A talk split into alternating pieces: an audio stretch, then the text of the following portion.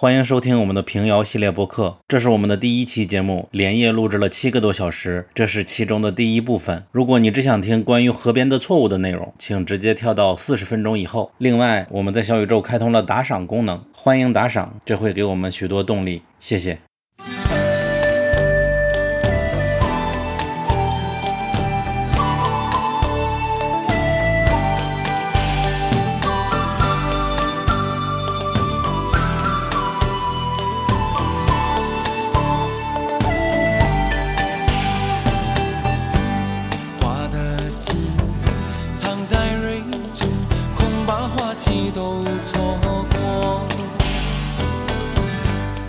欢迎来到赶场，我是陆小鸟。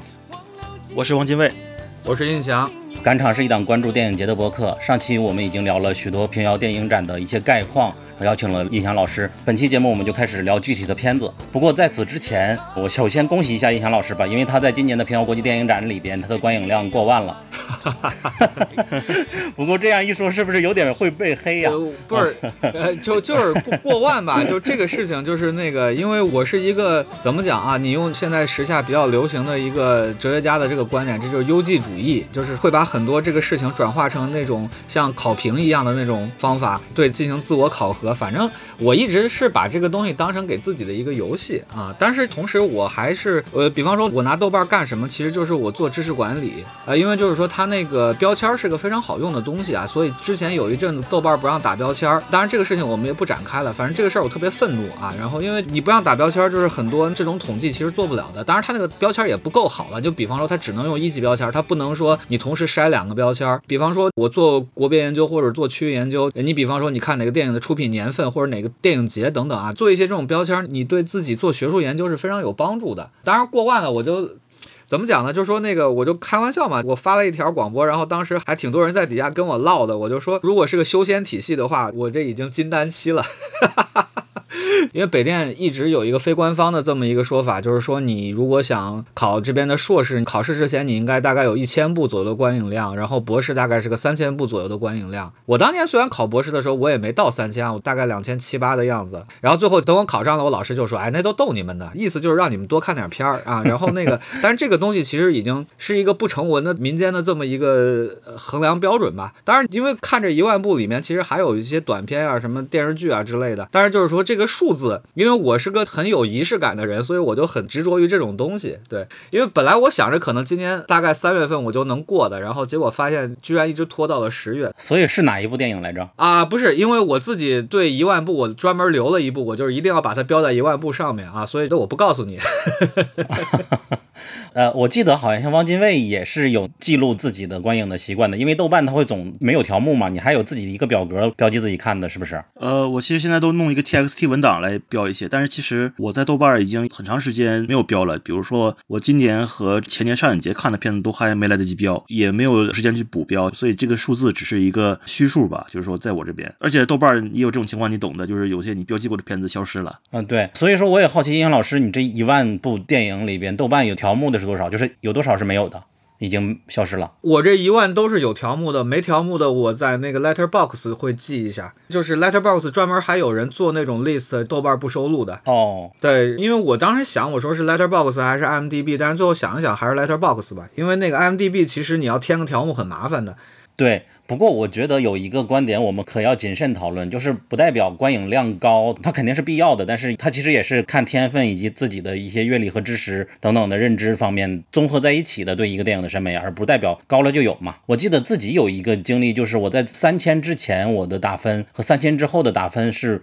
不太一样的，就三千之前我会把三星当做一个很差的分数，但是三千之后我就会把三星当做还行了，当做褒奖了。这也是我遇到几个朋友，他们好像也有类似的经历，我不知道你们会不会有。就之前我是时不时就给电影四星、五星，但后来过了三千以后就会谨慎了，开始三星、四星这种标法了。这是俩问题，第一就是说你的评价体系是什么，第二就是说所谓这个观影量的问题。然后那个当然就是我们首先假设说你标记的都是你看过的，因为我确实知道有一些人，对吧？他就是喜欢标啊，然后然后豆瓣有一个。ID 标大概十二万还是十五万部吧。我为什么知道这个人呢？就是因为有一次我添加了一个条目，因为这个片子应该是只有我看过，因为这个片子 IMDB 都没有，哈，我在那个塞尔维亚一个电影节看的，然后隔天我发现，哎，这哥们儿看过了，还打了一两星，然后我就非常生气啊，然后我就举报他了，我真的举报他了，因为就是说，你既然你又没有看过这个片子，你什么都不知道，你给这片子打两星，而且这片子其实个非常好的片子啊，就是个特别厉害的那种散文电影，对，然后那个我特别生气，我在豆瓣唯一一次举报就举报这个人，ID 是五个字，但是我不说了啊，就这么一个人，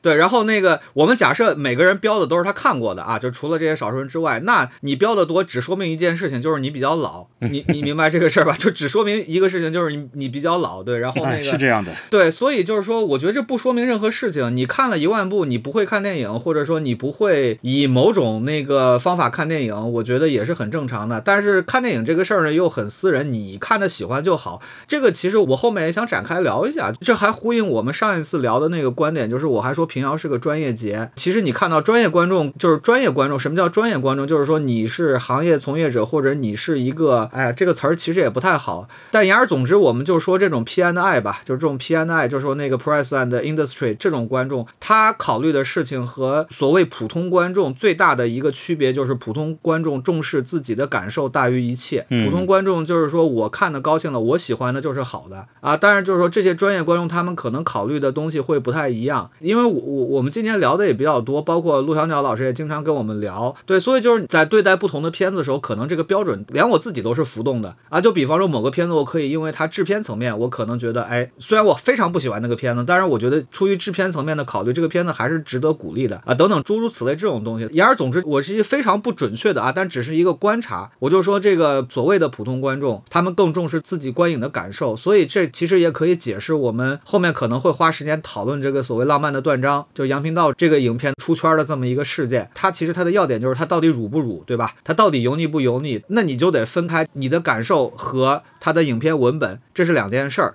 啊，就是说这个评价标准这个问题，评价标准就我也觉得是会变的。我就说我自己啊，我自己其实是两种，因为那个第一种也是之前我跟 Peter Cat 有一次聊，他就嘲笑我说豆瓣上给电影打分特别像跳水比赛的裁判。我说你说对了一半儿，我是体操的裁判，就是说其实它是分呃难度和这个艺术表现力或者完成度的啊，就是你要知道体操那个打分的啊，这甚至可能哪有一个连接，我可能都会加分。但是我用这套标准的时候，每个片子我都是从五星开始，然后往下扣，看哪儿扣哪加，哪扣哪加，就这么一个东西，就非常有意思。所以有的时候我跟香蕉老师聊，我也会说啊，这个片子上分点在哪儿啊，诸如此类这种东西。然后还有一套，就是因为平时我还是个老师，所以就是那个我对很多片子的评判，可能就还是出于一个判卷子的这么一个心态啊。因为就是说，如果它不是特别不像话啊，就是它可能非常差，但是它要是不是特别不像话，就是基本上还是能及格的啊。所以我三星以下比较少。嗯，但是现在我尽量就是很多分我不太亮了，因为就有的时候可能一个分你表达了你的观点，但是它会对这个片子或者对导演哈产生一些伤害啊，尤其是那一些差评的时候，大家都挺不容易的啊，所以我可能就不亮分了。嗯，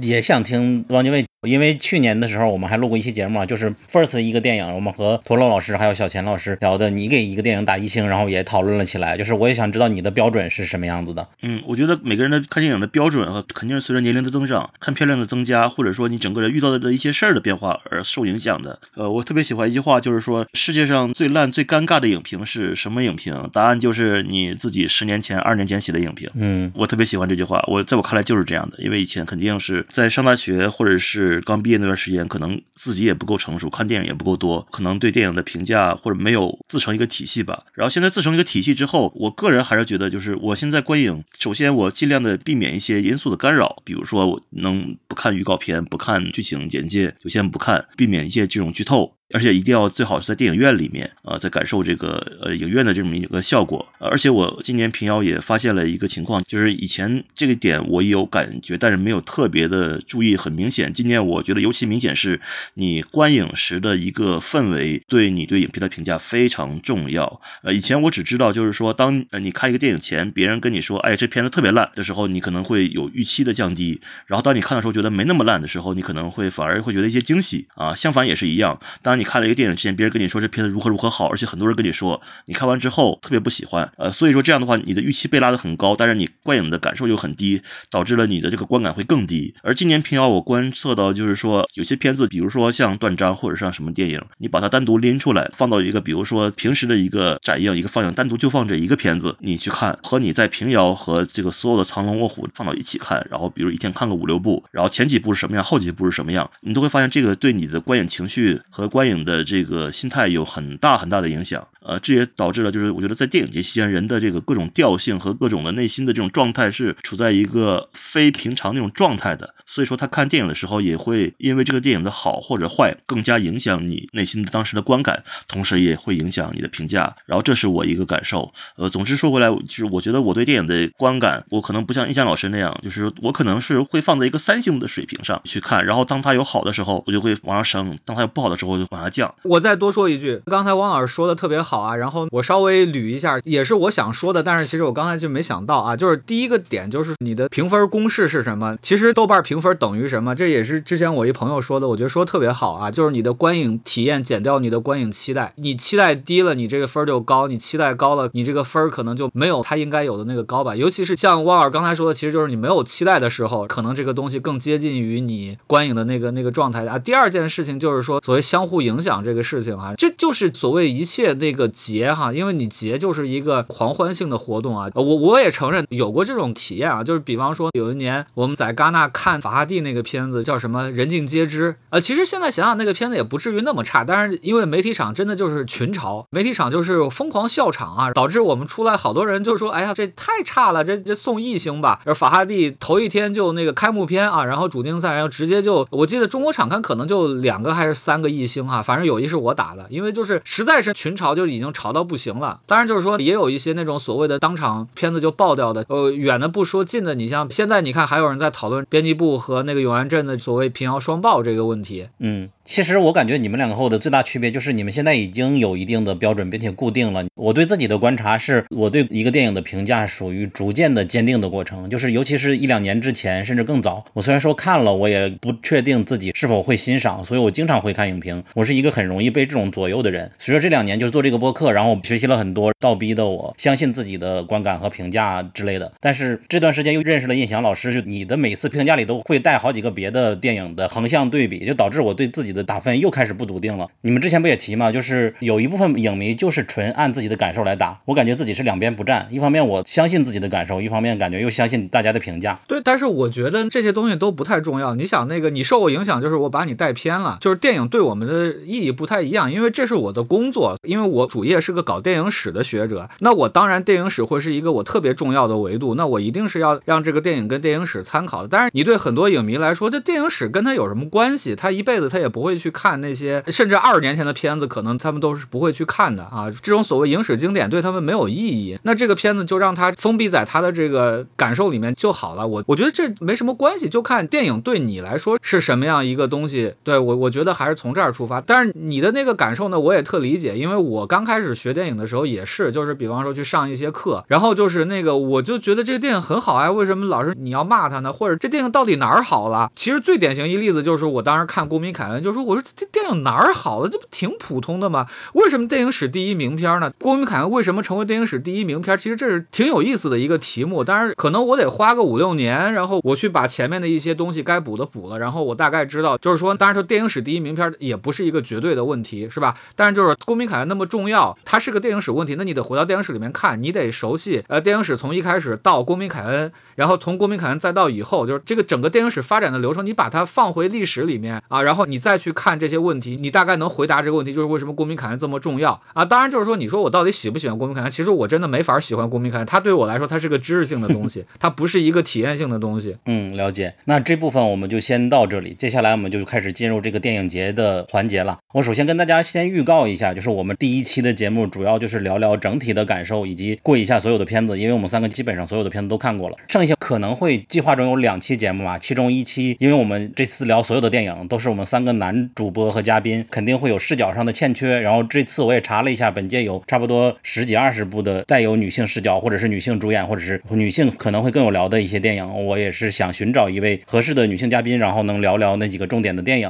然后目前找到的一位是阿烂老师，就是他是今年 FIRST 电影节里边这个女人的导演嘛，我会约他聊一下《逍遥游》《小白船》还有《杀死紫罗兰》这三部电影，同时也希望能够找到另外一位嘉宾，能够把剩下的十来部的那种女性相关的电影能一一起聊下来。但是也不确定，这个不一定能保证。那除了这期节目，我是打算邀请胶片老师，等他采访完魏淑君，再聊一期《河边的错误》这部电影。总之，今天这期节目就是相当于一个预热，可能会比较长。然后我觉得邀请叶星老师和汪精卫，希望能够旁征博引的带入很多更广泛的横向对比的一些视角。下面进入第一个环节，就是整体的感觉。你们觉得这次平遥的组织觉得怎么样？组织是这样的，我其实还是有一点意见的，因为就是可能年初他们实现了这么一个极限排片啊。年初我记得有一天，可能就是我看了大概七个媒体场，然后这一届比年初那一届就第六届的片子还多，因为藏龙相当于满额了嘛，就到了十二部，然后其实也是四天办完，就导致媒体场非常之痛苦啊。有一天我得看七个媒体场，这个太吓人了，体力经常跟跟不上，因为你也没时间吃饭。我今年去之前我就订了一堆什么士力架呀、饼干呀什么东西，我就送到酒店。我那几天我就是靠这过的，经常我还要多带一点，我得投喂旁边的，就是大家动不动就低血糖了，你知道吧？因为一天看七个媒体场，大概十三号那一天还是哪一天是七个媒体场，反正我是给看下来了。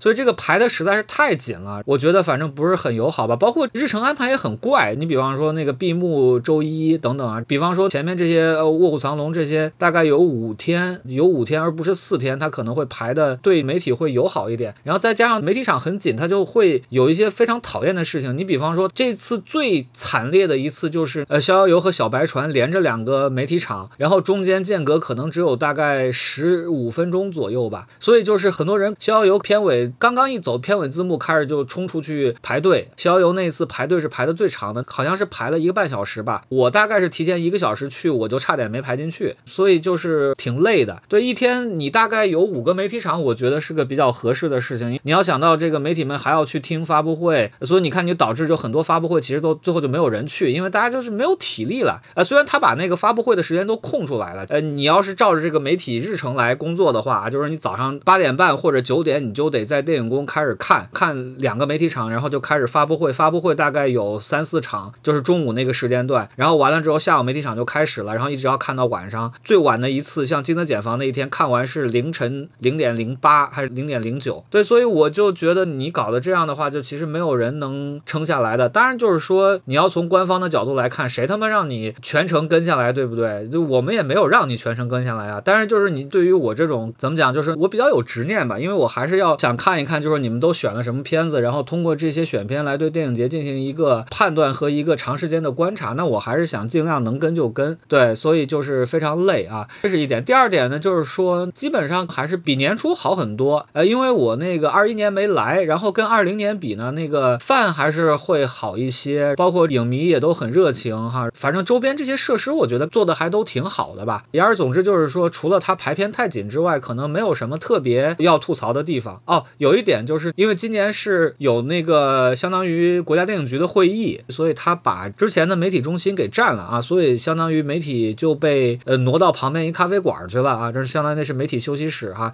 然后当然我也是听说，因为有媒体抗议了，就说因为那个休息室说是平遥电影节的一些那个外包的工作人员啊，就是什么保安啊、保洁这些工作人员休息的那么一个地方，然后把它跟媒体的休息区和工作区放在一起。呃，当时好像有媒体就投诉啊，然后最后好像也是出于安抚媒体的目的，开始给大家供应咖啡啊什么这种，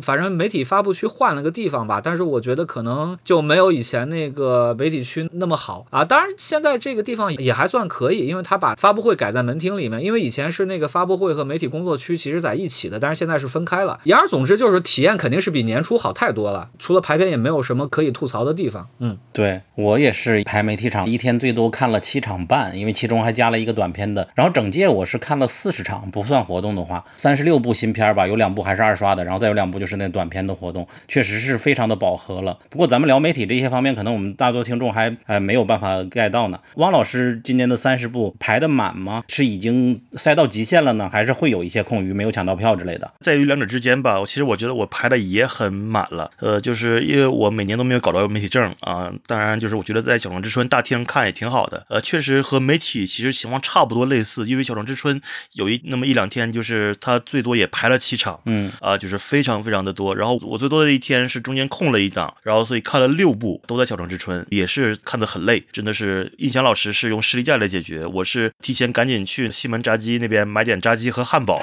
然后放到包里，然后每次都是看到中间的时候，赶紧拿炸鸡来填补一下。虽然炸鸡已经凉了啊，有点硬了，但是就是说总比没有的强。而且《小城之春》也是一样，就是因为各种原因，比如说它映后时间稍微长一点或者怎么样，两部电影的那个中间的时长也是压缩的非常紧，可能也就确实是十来分钟。你基本上出来上个厕所啊，然后或者是抽根烟，或者是吃两口炸鸡，基本上就要马上进去看下一场了，非常的紧张和极限。当然，我觉得这其实是比较次。次要的就是有很多真正不太好的体验，比如说今年因为明星众多，然后安保等级提升，然后确实就出现了和二一年一样的情况，就是我和我的认识好几个人都在门口和那个保安吵架，然后保安的态度也都非常差。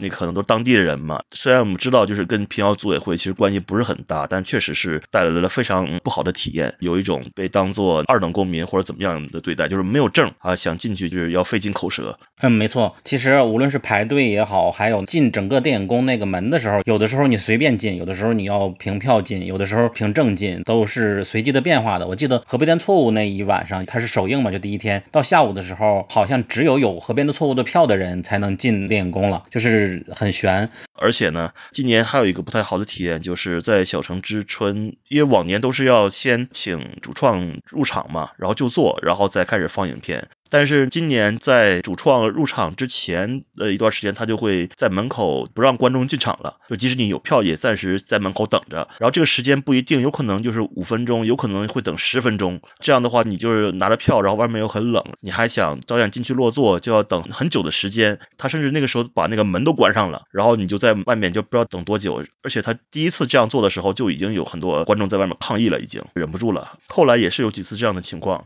等你进场的时候，电影院里面场灯已经黑下啊，然后你就要摸黑从台阶上下去，甚至你摸黑要从那些主创甚至明星的前面要就要走过去，其实感觉也不是很好的呃一个体验，也是因为时间紧凑带来的一些关系吧。所以后面几天他们就在催着观众早点进场。每次苍龙或者卧虎就是有主创到场的时候，他就要做这么一个事情，其实给人的感觉也不是很好。然后还有其他的一些体验吧。总之，我觉得今年平遥因为片子众多，然后来了主创。和明星很多，有些地方对来看片的观众是有一些不太好的影响的。这些往往都是在电影之外的事情。包括我们也都知道，票证中心那里边会有海报可以领嘛。第一天的时候，前几天的时候，他们规定，比如说早晨八点，你只要到那里边一开门，你就可以去疯抢一番啊，那个场面就非常的奇怪。然后后边变成了下午一点可以抢，每一次抢的时候，因为有粉丝在的嘛，河边的错误都是在第一秒钟就被抢光。后边又变成了只能看过的凭票才能去领，把那些海报放在了票证中。心里面工作那边有工作人员看着，然后每个人都拿票根来取。比较讽刺的是，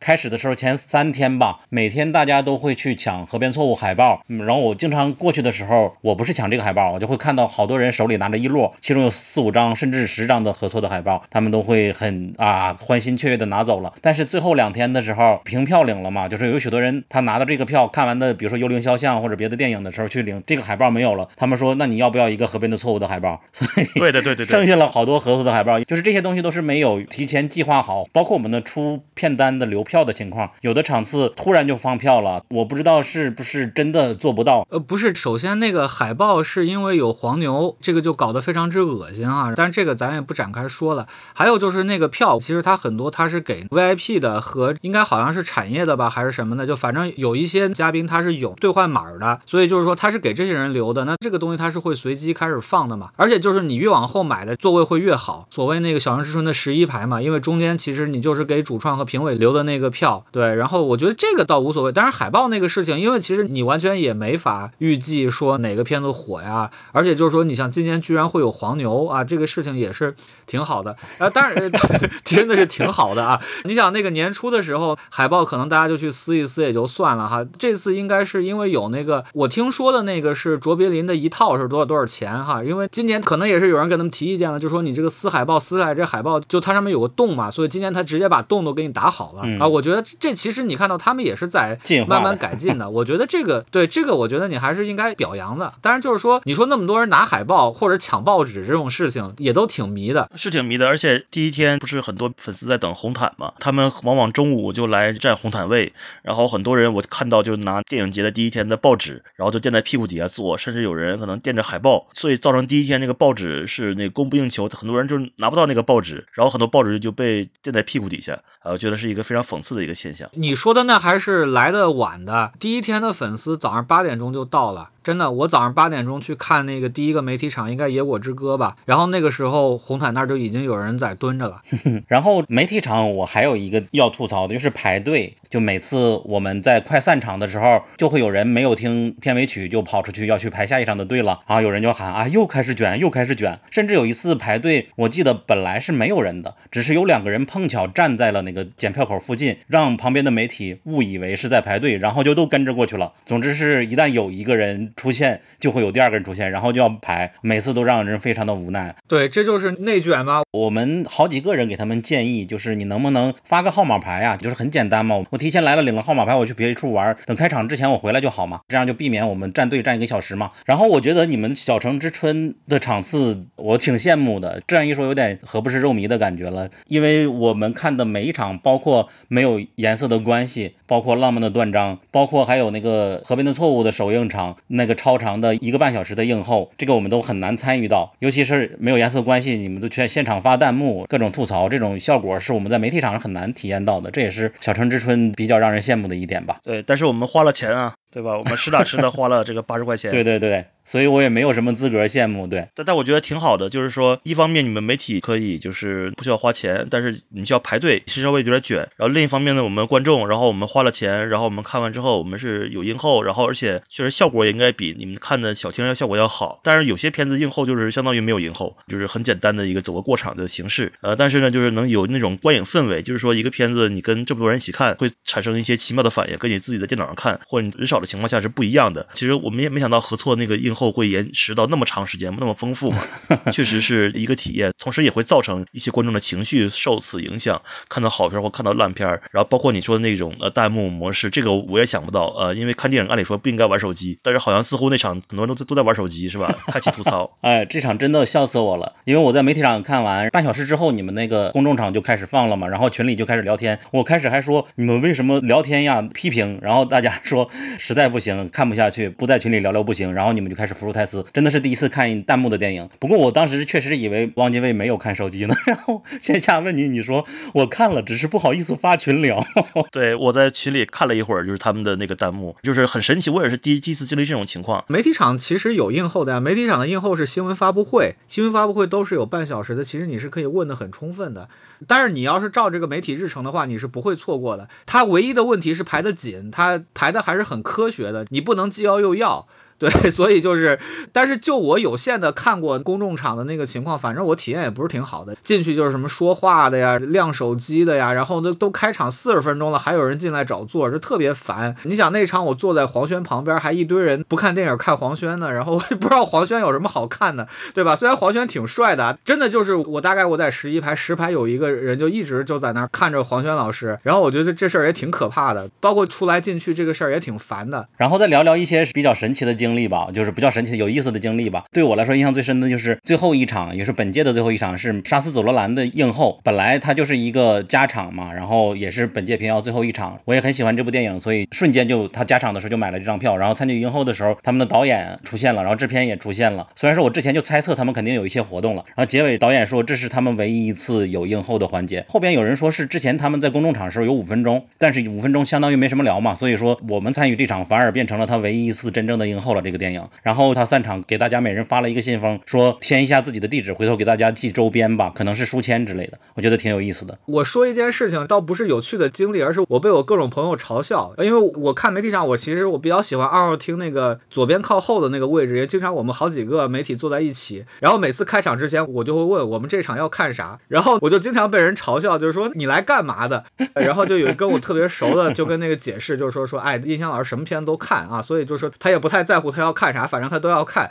对我大概就就这个对话特别好玩，因为每天都发生，就是我们在看的这一场是啥，我得先问一下，因为我其实完全没有那个概念，我就把那个时间全部排好了之后，然后我就全放空了，因为我就得想一些别的事情，我只有每天晚上回去才能开始写豆瓣那个短评，对，然后那个我可能就会想哪些东西我要了解，其实我可能有我刚看过片子有一些背景信息，可能我会要查一下等等的。我神奇经历可能跟看电影没关系吧，就是来的时候第一天的第一场的活动不是那个弹幕拉开嘛，然后弹幕拉开我很早就预约了，预约的时候写的是贾樟柯对谈神秘嘉宾，因为第一天早上确实没什么事儿，没什么安排，就是想想要是能起来的话就去参加预约一下，结果等预约完之后，平方才公布预约的对象是王俊凯嘛，然后从此这个这场就是一票难求，甚至听说黄牛炒到了上千块钱，本来是十块钱预约的活动，然后当天现场也有很多这个王俊凯的粉丝，前期我们都以为王俊凯不会来了，因为有朱一龙和孙杨了嘛。然后那天现场有一些神奇的事情，比如说在开场前，在门口我就看到有一个很像黄牛的男子在跟两个粉丝产生了一些纠纷，然后纠纷倒不是因为有没有票，而是因为好像这个黄牛给了这个粉丝好几张票，买了好几张票，然后黄牛就说：“那你其他的两张票，你要是没有进去看的话，你就转给别人吧。”然后那粉丝不转，然后黄牛就在那儿大声呵斥那个粉丝，就说：“有病啊！为什么有票你自己留着不转给别人？怎么怎么样？”然后我就觉得蛮神奇的这个感受。然后其实我一直不知道这活动场到底是怎么分配座位的，就是预约的时候没有座位，到了现场之后去票站中心去凭借你的预约码去领票。结果我也不是特别靠前的去领的，可能前面已经领了很多很多张，但到我的时候就给了我一张第一排的座位，然后我也就很莫名其妙，然后我就发现离科长和王俊凯最近，然后左右全是粉丝，然后有一个粉丝一直在拿手机拍照，开着闪光灯，他自己不知道，然后还被那个保安过来警告了，说你要是再开闪光灯的话，我就把你请出去，他自己还不知道自己开了闪光灯。然后就有很神奇的感受。然后那场那个王俊凯离场的时候，可能就是安排上有一些失误，就是待了很久才离场。然后所有的粉丝都堵在那儿，导致于那场就是我们看完之后就没有办法离场了，因为那通道就被堵得死死的。然后就只能从银幕的另一侧的有一个小出口，我问工作人员，我这个我想出去，能不能让我出去？让我出去了。就是平遥相当于一来啊，就给了我这么一个这个这个很神奇的事情，很无奈的感觉吧。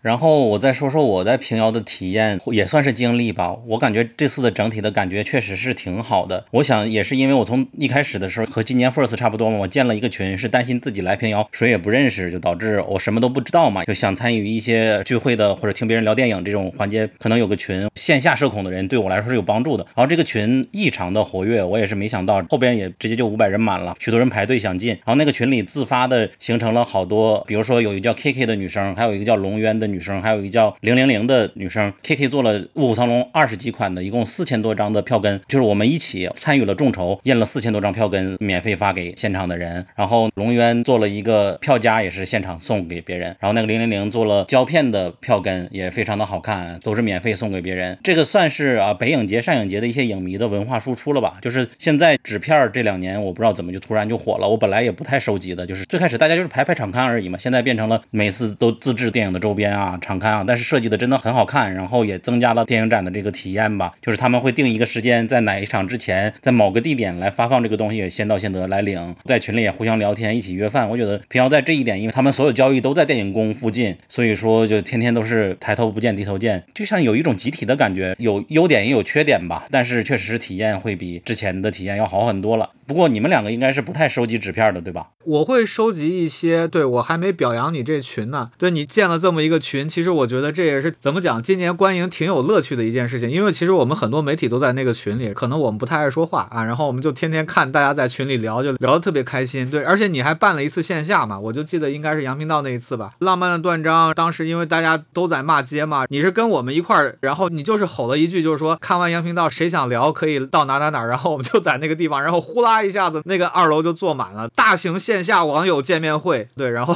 我觉得那也是蛮神奇一件事情。哎呦，对对对，这个一想起来，当时也是各种催促让说几句话，就是大群催生成了一个吃在平遥群，然后导致那个群里说了句话，大家就来二楼吧，导致我们把那个二楼包场了，确实是有点意思。然后他们每天晚上看完最后一场电影，都变成了在电影宫的门口等通知，问干嘛呢？等通知呢，就是一旦有一个人找到了一个地方，有三五个人等好饭局了，他们就开始在群里通知去那儿一起吃饭。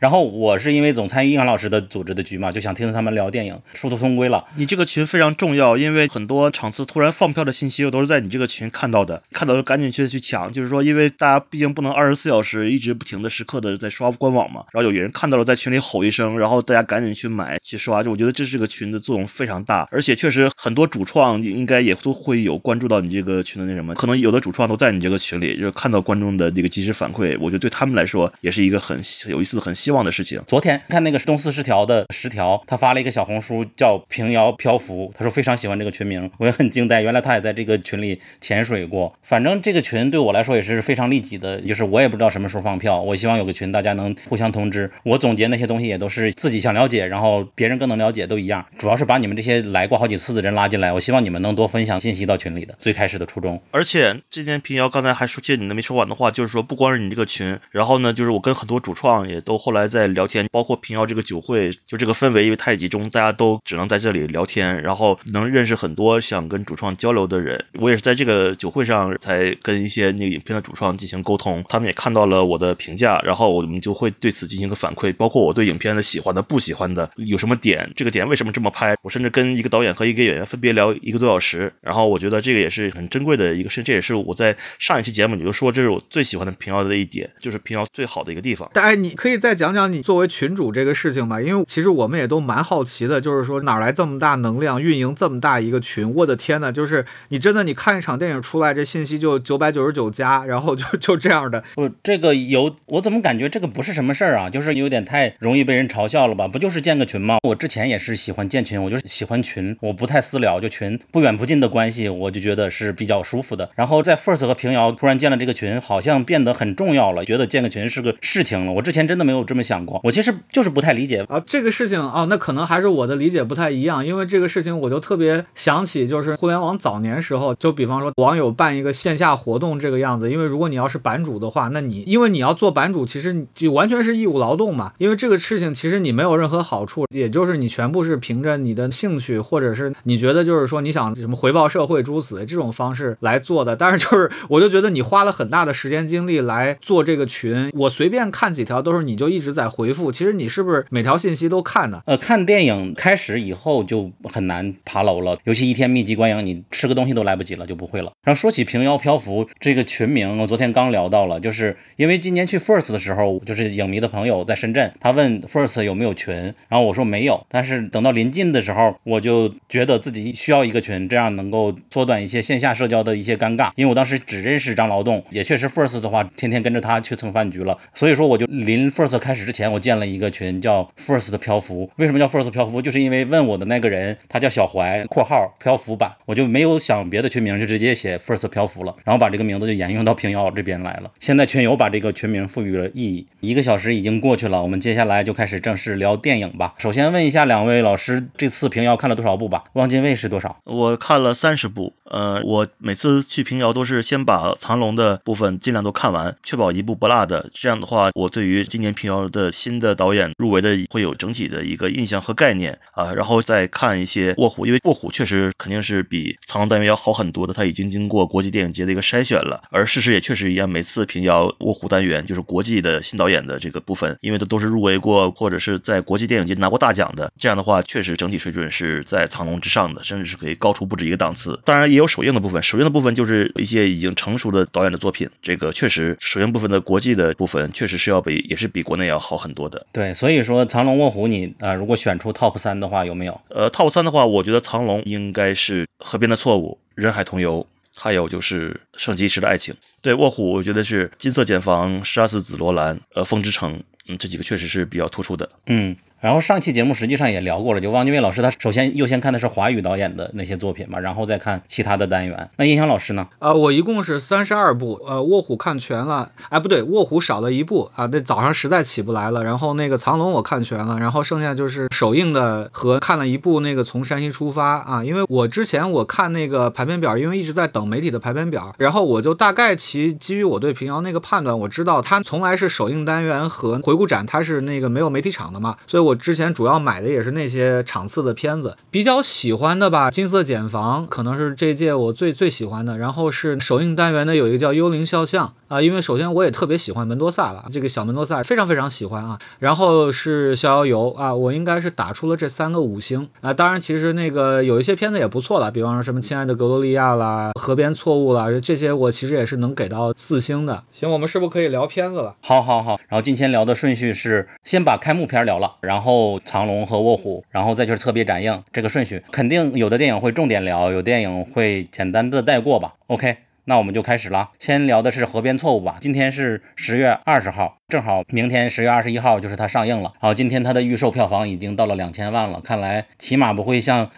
那个上一部作品那样滑铁卢了。王俊卫老师应该是最喜欢的之一吧？你先说。对，我觉得让河边的错误来平遥，就像就后来我说让金色茧房来平遥一样，都是有点欺负人了啊。因为金色茧房他俩都是戛纳有放映嘛，然后有入围单元，然后金色茧房拿的是金摄影机奖，然后河边的错误，我觉得无论整体从制作预算规模以及演员，然后成熟度各方面吧，可以说确实。是苍龙单元最强的片子，我个人认为是这样的。再加上魏淑君，其实这是他第四部长片，就是说他还有一部片子有入围过釜山，但是没有在其他地方放过，所以说那部就可能就不算。所以他这次河边的错误还是入围了平遥啊。所以我说各方面他有点欺负人，各方面碾压其他的片子。而且我个人确实比较喜欢这个片子的。呃，我看之前的预期其实并不高，因为被一些朋友说过之后，预期价比较低。然后包括他的胶片摄影啊，十六毫米胶片。以及九十年代背景设定，我觉得这两点是相得益彰的一个关系。呃，确实，它这个胶片质感和背景设定非常搭。从第一个镜头到最后一个镜头，我一直在关注它这种胶片质感下的画面和九十年代的背景是非常契合的。然后我也很喜欢像包括像水边维纳斯等等，他们都是选择用胶片来呈现九十年代这样的一个氛围，然后是比较成功的。当然，这也是非常耗花钱的这么一个设定。然后此外呢，我觉得朱一龙甚至包括有一些配角，包括嫌疑人呢，甚至诗人。等等这些配角，他们的表现都非常好，而且里面那个梦境我也是很喜欢的。然后我觉得是这个电影比较搭的，甚至因为我刚看这个片子之前，我刚看了带彩球的帐篷嘛，然后我就感觉里面的莫西子是这个角色就很不行。然后再一看《河边错误》，就有一个很鲜明的对比，就是说这个明显是《河边错误》里面的角色是更加配这个莫西子诗的。然后从他片尾逐渐走向的一种现实和虚幻无法分清的这么一个状态，以及梦境境啊等等这些方面的展现，整体上，然后我觉得这个片子的完成度是非常高的，而且朱一龙的表演啊确实也是可以的，就他能够撑起这部影片，再加上其他的配角，唯一的遗憾我就觉得就是曾美惠子她这个角色就有点限制她的表演了啊，戏份也不是特别多。但是这个影片的最后一个镜头就是我印象非常深刻，虽然我当时感觉它的结尾收的特别仓促，感觉一下就要收尾了，但是它。其实最后一个镜头也是非常立得住的，而且有一种细思极恐的那么一个感觉，呃，有一个 callback 吧，就是对之前的一些元素，一下子就把这个影片的结尾就收的就非常提气，收的非常好。然后所以说各方面我都觉得这个合错确实是今年比较强的一个片子。那我先提个问题吧，就是你们是否注意到它只有在前半小时，可能是半小时吧，才有胶片的那种划痕啊，还有斑点呀这种有。然后。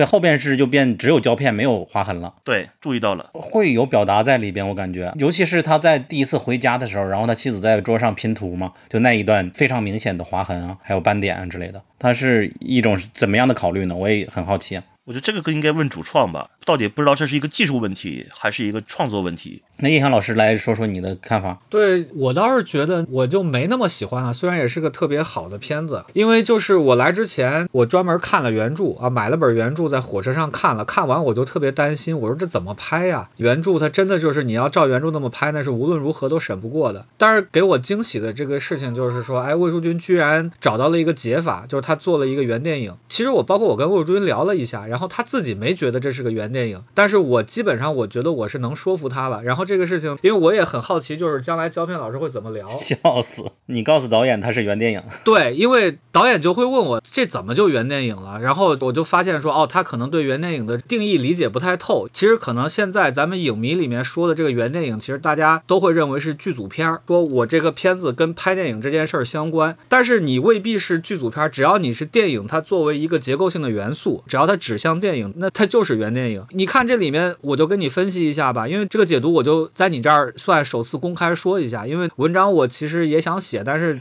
我觉得未必轮得到我写。凡是以后有人这么说，呢那他如果不引用我，你们都可以说他抄袭啊。因为这个解释连导演自己他其实都没有想到这个方面的阐释。我们从朱一龙开始看电影那场戏啊，那个梦境从那儿开始啊，就是你看到那个前面是一场梦境，对吧？所有的人都在对着他笑，然后那个地方你要注意看的话，那一场场电影是非常重要。的。在那个电影里面，朱一龙的试点是和所谓凶手的这个试点，也就康春雷演的这个方子的这个试点，他是先是两个人的试点，然后你到最后你是无法分清楚是谁的试点，所以这两个人是在那场戏里面是合二为一的。这是魏淑君的一个解法，因为这个其实跟原著是完全不一样的。好，我们回来，如果这场戏是看电影的话，啊，放电影和看电影，那你从这个角度来看，整个片子它就是一个关于电影的片子。我们来数，以下涉及剧透，你可以给一个剧透提示啊，如果不行了你就跳。从一开始，这个警察局搬到电影院里面，这场戏是什么？这场戏叫布景。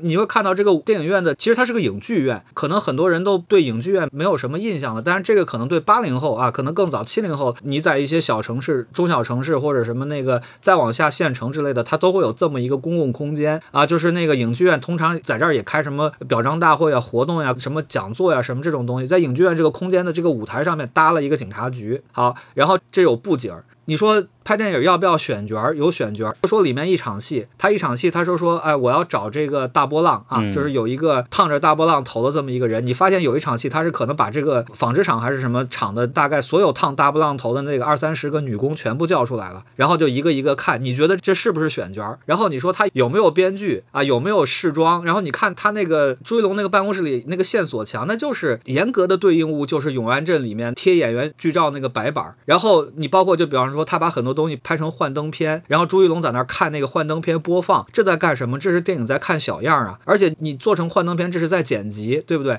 然后最后朱一龙看电影，什么是导演在看完成片儿？然后最好笑的一件事情，我也觉得这是真的是一个很惊人分析的这么一个事情，就是朱一龙最后那个领奖大会其实是在影剧院这个空间里举行的，这在干什么？电影节放映颁奖，所以这个片子最后拿奖，我觉得毫无意外哈，完全形成一个闭环。这个片子它的结构就是建立在一部电影从创意、选角，然后编剧、拍摄、看片儿啊等等这些流程，甚至包括上映、颁奖啊这个流程上面的，它怎么能不是一个原电影？就是说，电影这个东西它是一个结构性的元素。呃，如果你觉得我说的有点夸张，那你可以看一个电影，你很可能看过啊，就是《盗梦空间》。你看看《盗梦空间》那个组队，这个组队过程是干什么？它是建一个剧组，我们有导演，有演员，对吧？汤姆哈迪老师演的就是演员，有美工师，就是那个艾伦佩吉演的那个个所谓建筑师，对吧？然后还有编剧，然后就前面东西全部弄好了，然后大家开始做这个电影。但是这个拍戏过程中就差点炸组。啊，所以你到最后，反正拍戏过程中出了各种问题，但是最后片子也算做完了嘛，对不对？所以就是，嗯如果你能理解《盗梦空间》是个原电影，那《河边的错误》一定是个原电影。所以就是这个解法是我没想到的，也是我觉得这个片子非常好的地方啊。当然，我比较不满意的就是因为这个结尾进行了巨大的改动。呃，余华老师那个原著的结尾是这个事儿可能导向的一个结尾，而且是最合理的一个解释。现在这个解释，呃，不好意思，他是为了审查啊，就为了通过审查，但是他确实改的并不尽如人意。然后我们再说其他的这些事情，就比方说美服化道呀什么，这当然都是很好的哈。呃，然后还有一个点就是说那个朱一龙表演，我觉得不光朱一龙啊，包括像佟林凯，如果你还记得他在《野马分鬃》里那个表演，你再来看他在这部戏里面表演，我觉得这个演员还是非常厉害的。你甚至包括康春雷啊，这虽然这个角色其实你好像也不太需要演，对吧？但是你想到永安镇，这就让我还是，其实我对乌淑君那个担心，我其实一直没有解决。这么说吧，其实也是我一个朋友，也 是一个学者，他就说他对乌淑君也是有点担心，就是说你发现这个剧组生活或者电影啊，成为了他创作的这个全部来源，这个就真的就是有点太窄了。可能大家觉得通过这个片子魏淑君毕业了，但是我其实觉得还没毕业，因为他的整个那种结构性的构思，他其实还是在这个电影里面。就是这个片子它跟现实没有什么关系。我就举一个例子，你说这个片子他把它定在九五年，它跟社会或者跟历史有任何关系吗？恐怕没有什么关系。他只是想在九五年找到这么一个点，就是说这个点是因为九五年是中国电影产业谷底啊，但是准确来说是九三年啊，九三年是谷底，但是就是电影院办不下去了，所以公安局挪到电影院里面，这这个事情其实没什么道理的。当然就是说它是会给视觉上面找一个所谓的逻辑上的合理性，但是就是这个九五年，我不觉得它是这个故事必要的这么一个成分，所以这就是说它还是没有落到你的整个故事的设定，无论是你的通过胶片你去回到九十年代，或者说你的各种你做了很多的美术上面的细节。但是你的指向是什么？所以这是我比较不满意的地方。当然，有可能我对魏如君的要求比较高哈。其实我真的是从他那个《延边少年》，我在戛纳看《延边少年》，我一直看到现在的啊。当然，刚才汪老师也说到他那个第一部叫《浮世签》那部片子，《浮世签》那个片子，反正魏如君现在不承认是自己的作品啊。这个东西我们反正尊重导演意见吧。当然，就是说我们说的时候肯定还是要说。所以那个片子其实我们现在是看不到的，就是我其实特别想看那个片子啊，因为那个片子其实中间它其实也是中间有一段是在，反正据我了解是在法国拍的啊，所以我我真的还是很感兴趣的。我这个解读是不是有点那个什么？包括其实我跟导演聊了一下，就包括那场梦境啊，那场梦境其实就马上让我想到两部金敏的片子哈，一部是《红辣椒》，就《盗梦侦探》。